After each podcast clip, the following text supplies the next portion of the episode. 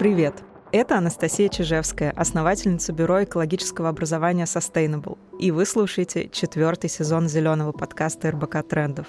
Уверена, уже многие наши слушатели не выкидывают мусор просто скопом.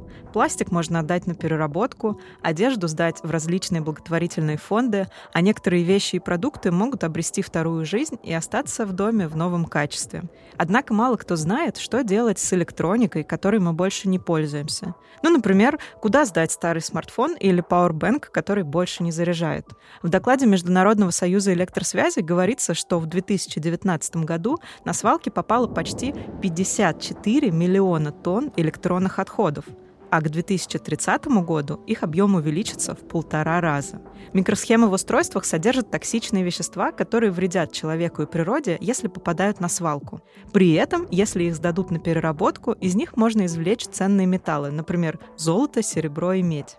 Но, к сожалению, на данный момент только 17% гаджетов утилизируются хоть как-то цивилизованно. Сегодня вместе с Татьяной Тимофеевой, директором по маркетингу и коммуникациям компании Harman Россия, поговорим о том, как потребители могут спасти планету от токсичных выбросов своей техники и что делают производители, чтобы гаджеты наносили меньше вреда окружающей среде.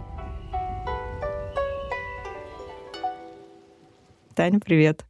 Привет, Настя. Очень приятно быть здесь и реально волнительно, потому что человек, который всю свою профессиональную жизнь занимается э, рекламой и продажей электроники, вдруг пришел поговорить в зеленый подкаст. Это Но ну, немножко э- необычно. Это новое время. Расскажи, пожалуйста, почему необходимо перерабатывать старую технику?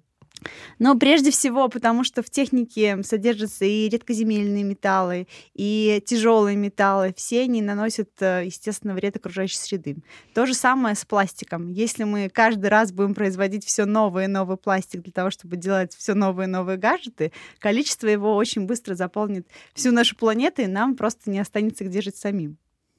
А, ты сказала, что в технике содержатся редкоземельные металлы. Расскажи, пожалуйста, как могут использоваться вот старые элементы из переработанной техники? Как устроен процесс переработки и куда это потом идет?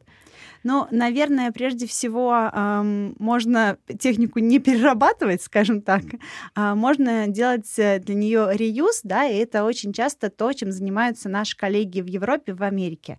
В России пока это не очень сильно распространено, но в Европе, в Америке очень многие устройства, они попадают э, в сервисные центры, которые их чинят, и потом они вторично фактически впускаются в оборот.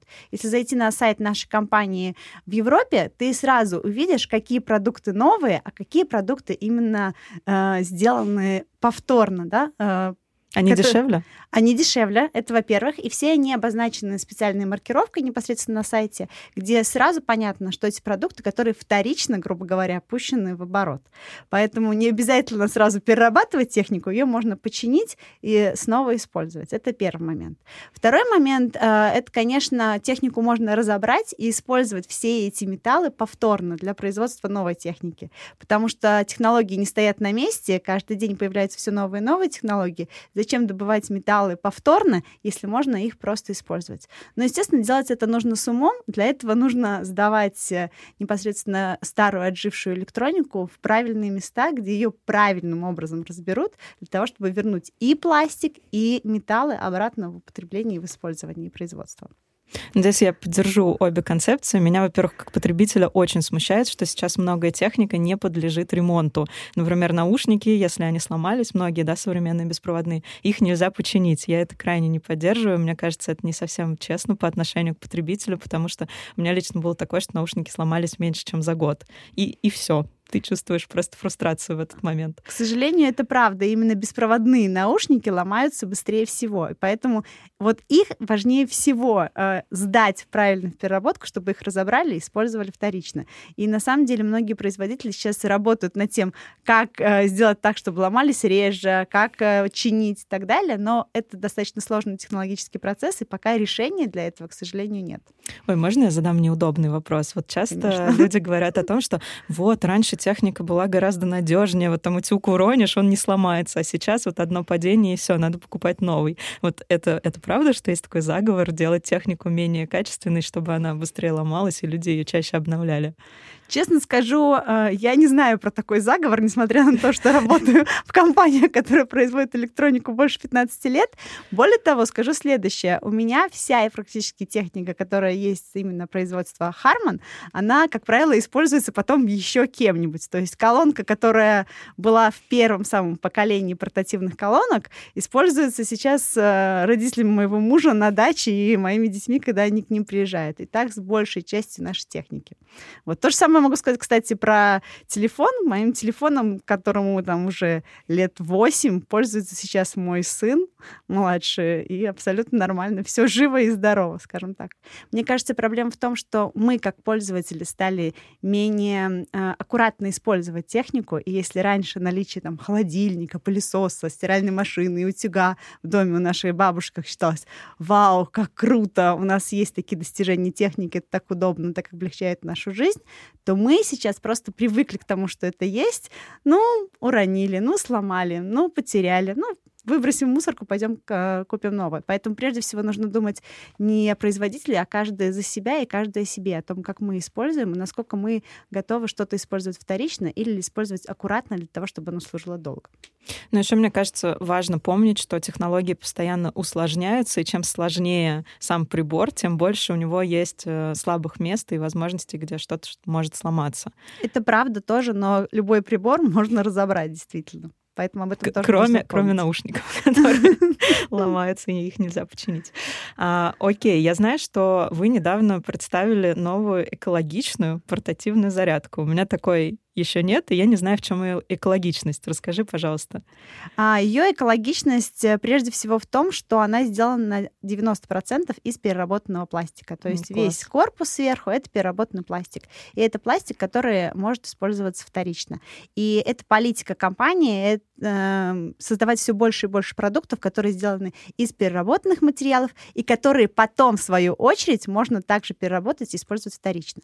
Второе направление, в котором мы работаем и которое как раз-таки справедливо для зарядок серии Infinity Lab, бренда Infinity Lab, это э, то, что упаковка делается также из переработанного картона. То есть все, что мы видим на упаковке, это тоже переработка. Это также можно использовать потом дальше для использования еще, еще и еще. Это тоже направление, в котором компания работает сейчас очень много, потому что э, мы все понимаем, что продать продукт без коробки невозможно. Его нужно хорошо упаковать, чтобы он доехал от фабрики до магазина, от магазина к потребителю, чтобы все было правильно запаяно, и чтобы потребителя не было сомнений, что продукт оригинальный и действительно работающий. А, поэтому сейчас всем производителям очень важно делать упаковку, которая была бы с одной стороны из переработки, а с другой стороны, которую можно было бы переработать вторично.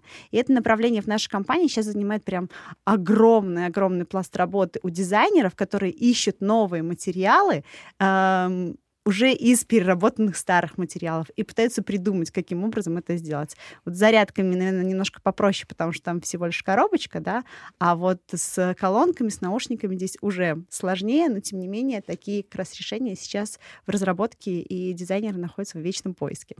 Но здесь еще помимо того, что э, продукт нельзя продать без упаковки, но это крайне сложно по тем причинам, которые ты описала, я еще обычно рекомендую людям не выбрасывать упаковку, потому что если мы говорим о качественной технике, которую через какое-то время хочется обновить, потому что там выходят новые и новые поколения, то продать там на Авито или на Юле, например, гораздо проще, если упаковка сохранена. Поэтому это тоже такой э, совет из разряда экологических, упаковку все-таки сохранять для да, перепродажи. Да, абсолютно точно. Но ее можно как как-то использовать еще дома. Если ты собираешься долго пользоваться продуктом, можно вполне использовать дома даже там коробки от чего-то другого, что ты точно не перепродашь. Ну вот я знаю, что сейчас тоже есть такое большое направление разработок среди производителей. Это э, дать вторую жизнь упаковке, то есть э, спроектировать упаковку таким образом, чтобы человек мог ее пересобрать, переоборудовать и сделать из нее что-то там полезное для дома. А расскажи, какие еще есть ну, потенциальные направления экологизации у производителей электроники? Экономики. Ну, одно из потенциальных направлений это, конечно, сокращение выбросов СО2. А, над этим все работают, все бьются, и, наверное, это самый тяжелый аспект и для нас, и для других компаний, потому что мы все так или иначе заказываем огромное количество техники не на своих фабриках, не на своих заводах. И там нам гораздо тяжелее оценить выбросы. То есть те фабрики, которые принадлежат компании, ты можешь посчитать, потому что ты знаешь полный цикл производства. Там, где ты заказываешь и не являешься владельцем фабрики, это тяжело. Но, тем не менее, все над этим прям активно, активно бьются. Второй момент — это, как ни странно, относится больше уже к персоналу, это сокращение командировок, сокращение полетов. Если возможно не лететь, давайте поговорим по Zoom. А, в том числе, например, э, с прошлого года отчасти ковид, конечно, повлиял, но отчасти это направление работы компании.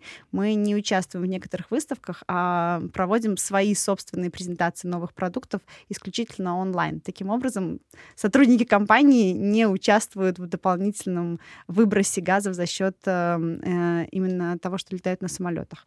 Ну и, наверное, еще одно большое направление — это э, дать возможность все большему количеству людей узнать о том, как вести более экологичный образ жизни, э, поучаствовать как-то в образовании и взрослых, и детей, каким-то образом помочь донести эту информацию, чтобы она была доступной. А, вот, ну, наверное, это такое тоже важное направление, которое, с которым занимаемся мы в России, потому что мы не можем повлиять на СО2, мы очень плохо можем повлиять на упаковку, но объяснить, что э, гаджет нужно сдать, мы можем. И где это сделать? А, давай тогда обсудим, что могут делать люди, куда, например, можно сдать там старую технику, наушники, пауэрбэнки и так далее. А, во-первых, можно сдать, конечно же, в пункты приема. Тот же самый Собиратор, куда мы недавно ездили совместно с нашими амбассадорами, а, прекрасно принимает всю старую технику и потом сам уже сдает ее в переработку. А, можно сдавать в большую часть магазинов ритейлеров, потому что у них у всех, как правило, есть программы, где ты приходишь, сдаешь, и они также самостоятельно... Вот, наверное, главный вопрос, можно ли пауэрбэнки сдавать туда, где принимают батарейки? А, туда, где принимают батарейки, если мы говорим, например, о пункте приема просто, который стоит в магазине, нет. Но если это пункт приема эм, в ритейлере, там, а-ля NVIDIA, например, или Дорадо, угу. или другая крупная сетка, которая продает электронику, то у них есть пункты приема, где они принимают любую электронику и потом самостоятельно уже сдают ее э, на переработку дальше. Вот это вот важный нюанс, поэтому прежде чем э, сдавать э, Powerbank там, или аккумулятор от телефона в условно условный там вкусвилл или перекресток, лучше узнайте там в пункте информации или написав организаторам проекта, можно ли туда сдать такой тип. Чаще всего нельзя. Спойлер. Скорее всего, нет.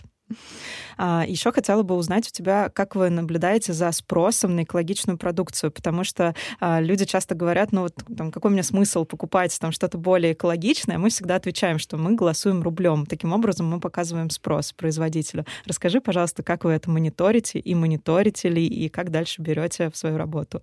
Мы пытались это мониторить, честно скажу, а, когда только планировали запуск непосредственно зарядок, и эм, скажем так, данные получились довольно двойственные. С одной стороны, мы видим, что есть рынки, на которых люди готовы переплатить за то, чтобы купить продукт из переработки, но это, к сожалению, не Россия. В России, к сожалению, люди пока в большей своей массе не готовы заплатить за, больше за то, чтобы получить продукт из переработки. Но есть другой абсолютно скажем так, бизнес-слой э, тех, кто принимают решения, э, которые требуют того, чтобы производители заботились об этом немножечко даже раньше, чем сами потребители.